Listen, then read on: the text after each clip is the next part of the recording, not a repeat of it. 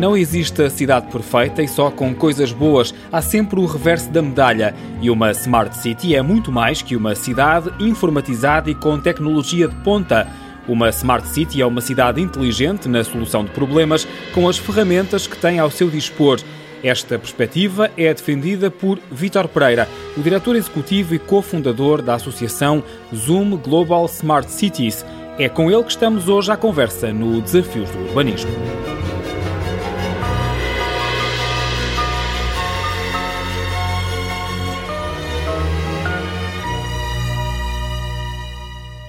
Tem-se falado bastante nos últimos tempos no conceito de smart cities, mas confesso que eh, não sei se há uma clareza em relação àquilo que estamos a falar. Quando falamos em smart cities, estamos a falar de quê? Uma cidade inteligente, mas em que sentido? Temos várias dimensões completamente diferentes hoje em dia. Em 2021, o conceito de Smart Cities é totalmente diferente do que era quando começou. A Smart City foi lançada como um produto, como um conjunto de serviços de digitalização de cidades por empresas. Portanto, foi um produto e um serviço de corporação, da indústria, que lançaram este conceito.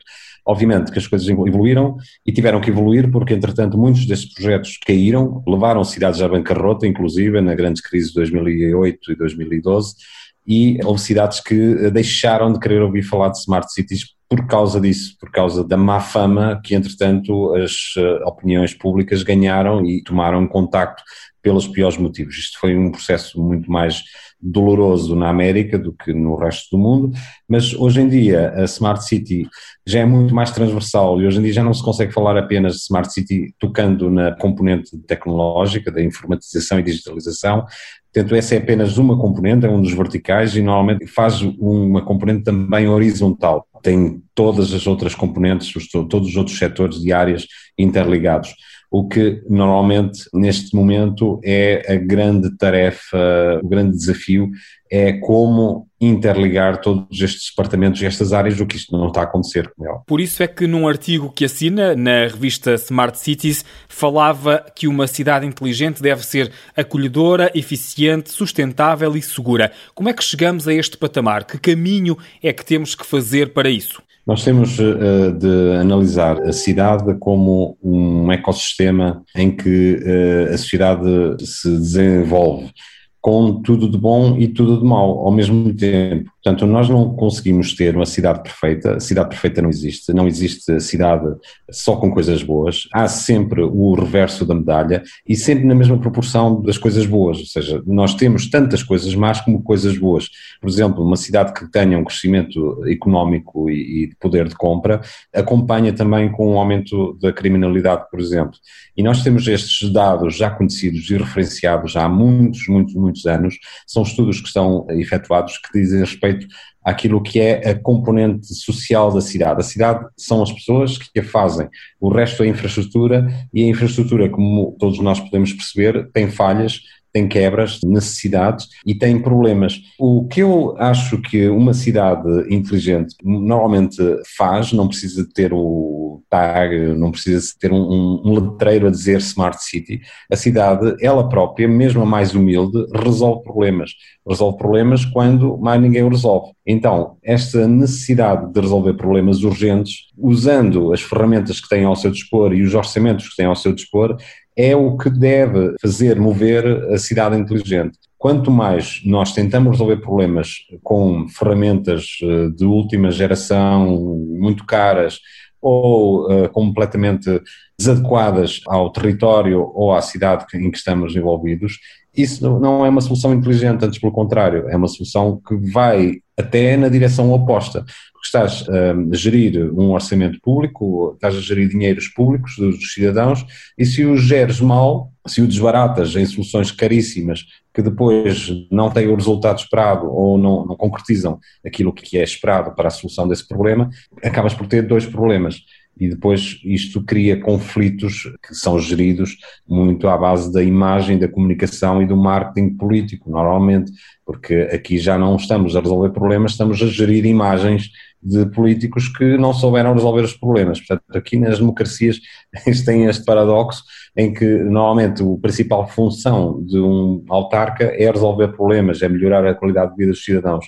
E acabamos por sentir muitas vezes, em muitos casos, que isto não está a ter correspondência no terreno, antes pelo contrário está a ser investido muito na ocultação de soluções que não resultaram na resolução destes problemas. Até porque em alguns casos ou em alguns campos pode haver alguma falta de literacia da população para lidar com essas tecnologias. Sim, e aliás a própria população é a que mais resolve problemas numa cidade e isso tem-se vindo a perder porque de repente sentimos que recorremos ao Presidente de Câmara para tudo, ou ao Presidente da Junta de Freguesia para tudo e mais alguma coisa, acho que se foi perdendo a capacidade da comunidade a resolver os seus próprios problemas e ao longo dos anos isto tem vindo a ser notório, muito porque também uh, se começou a infantilizar e a, a desresponsabilizar as pessoas e isso é contraproducente.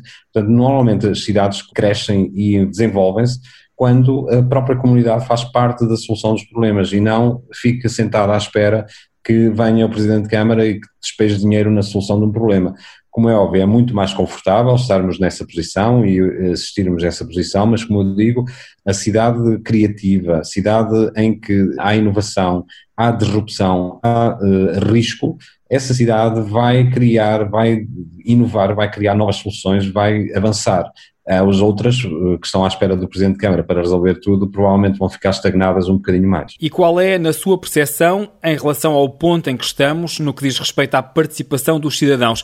Há mais participação da comunidade ou ainda há uma dependência muito grande das autarquias? Estamos expectantes ou há mais participação dos cidadãos? Há um, um artificialismo na participação cidadã, que é o que se foi inventado com os orçamentos participativos, por exemplo, tem muito de artificial, uh, infelizmente infelizmente. Mas é uma boa ideia, como é óbvio, mas na sua aplicação prática, nós vemos que tem algumas coisas que acabam por não ir de encontro à bondade dessa ideia. Porque, primeiro, sabemos por experiência própria que em meios pequenos os participam são sempre os mesmos, não é? E isto cria logo algumas dificuldades. E depois, temos que perceber que em democracia, em cidades que têm eleições, em que são eleitos os poderes municipais, é sufragado um programa político. Nós não podemos estar a criar condicionalismos a um programa político que foi sufragado em eleições livres e democráticas. Portanto, a partir do momento em que nós lançamos um programa paralelo da iniciativa e participação cidadã, nós estamos a criar, uh, provavelmente, e com o beneplácito dos eleitos, que isso é o que é o mais curioso, estamos a criar programas paralelos que não são sufragados democraticamente. Uma, uma coisa é ir às eleições ir a umas urnas e votar num Presidente de Câmara num programa que é público, que é conhecido, que foi divulgado e que foi discutido. Outra coisa é pormos um like ou fazer uma chamada de custo local para um, um, orçamento participativo. E já sabemos como é que estas coisas depois funcionam. Não há uma monitorização, nem uma regulação, é, basicamente é tudo a funcionar para a imagem, para o resultado final. Fizemos, conseguimos, espetáculo, correu muito bem, tivemos não sei quantas participações, mas no fundo nós estamos a minar um pouco o caminho democrático da participação cidadã, que esse sim é que devia ser alimentado e devia ser uh, muito, muito, muito apoiado. Nós devemos primeiro, antes de tudo, convencer as pessoas a participarem nos locais próprios de discussão de programas eleitorais, por exemplo, que é aí que é o grande orçamento participativo que devia acontecer. Para terminarmos, temos exemplos de algumas cidades que possam ser consideradas bons exemplos de smart cities? Em todo o mundo há exemplos de smart cities. Agora, são bons ou são maus, isso já é outra discussão. Por exemplo, nós temos neste momento cidades na China que são completamente digitalizadas a um ponto uh, distópico, quase. Ou seja, neste momento nós temos sistemas uh, montados uh, em inteligência artificial e reconhecimento facial que conseguem produzir dados e analítica a um nível brutal e que nós não, nem sequer temos ideia do que isso já está a acontecer no mundo. Mas temos em, eh, outros casos de cidades que estão a fazer um caminho já há muitos anos, não são consideradas smart cities, são consideradas cidades onde se vive bem, com boa qualidade de vida, eu dou sempre o exemplo de Viena, que é uma cidade com 65% de habitação social, 65% da população em Viena vive em habitação social e de todos os tipos. Nós temos um problema em Portugal com a habitação social, que isso está a criar graves constrangimentos ao acesso à habitação condigna.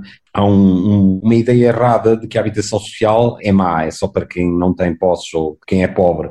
E isto é um erro que tem que ser corrigido o quanto antes. Em Portugal, infelizmente, nós temos alguns casos de cidades que estão a fazer alguns projetos muito interessantes, mas não temos um caso que nos permita dizer que é uma cidade inteligente porque isto, isto, isto, isto. Aliás, um grave problema na Europa é eh, nós estamos a ter muitos projetos piloto e que estão a ser pagos por fundos europeus e que infelizmente não passam de pilotos e os pilotos são muito interessantes, mas também estamos a ver que são muito caros e eu já estou nesta perspectiva de dizer de forma aberta não estamos a ser inteligentes, porque se um piloto custa tanto como a, resolução total do problema, alguma coisa não está bem. Estamos a pôr dinheiro, eh, estamos a financiar projetos de uma forma pouco inteligente.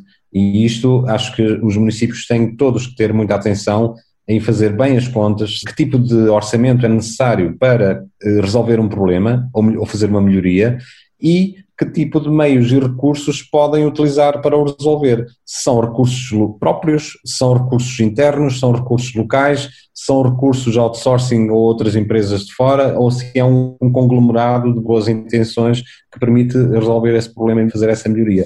Essa é uma situação que ainda não está a ser de forma geral uh, assumida, mas tem que o ser o quanto antes, é a maior prioridade até do que fazer coisas que depois são feitas, sim senhor, aí está, temos aqui uns semáforos, umas passadeiras inteligentes, temos aqui uns, uns sensores, temos aqui uma rede LoRa, muito bem, foi feito, mas depois não vemos quanto é que custou, e se calhar custou muito dinheiro. E isso, às vezes, eh, é sinal de pouca inteligência mais do que muita inteligência. Uma visão desconstruída do que são as smart cities, muito mais do que gastar dinheiro em tecnologia de ponta que dá visibilidade política local, mas pouca usabilidade por parte das populações. Smart cities são cidades inteligentes e requerem por isso inteligência para solucionar problemas envolvendo a participação dos cidadãos. O convidado desta semana foi Vitor Pereira, diretor executivo e cofundador da associação Zoom Global Smart Cities.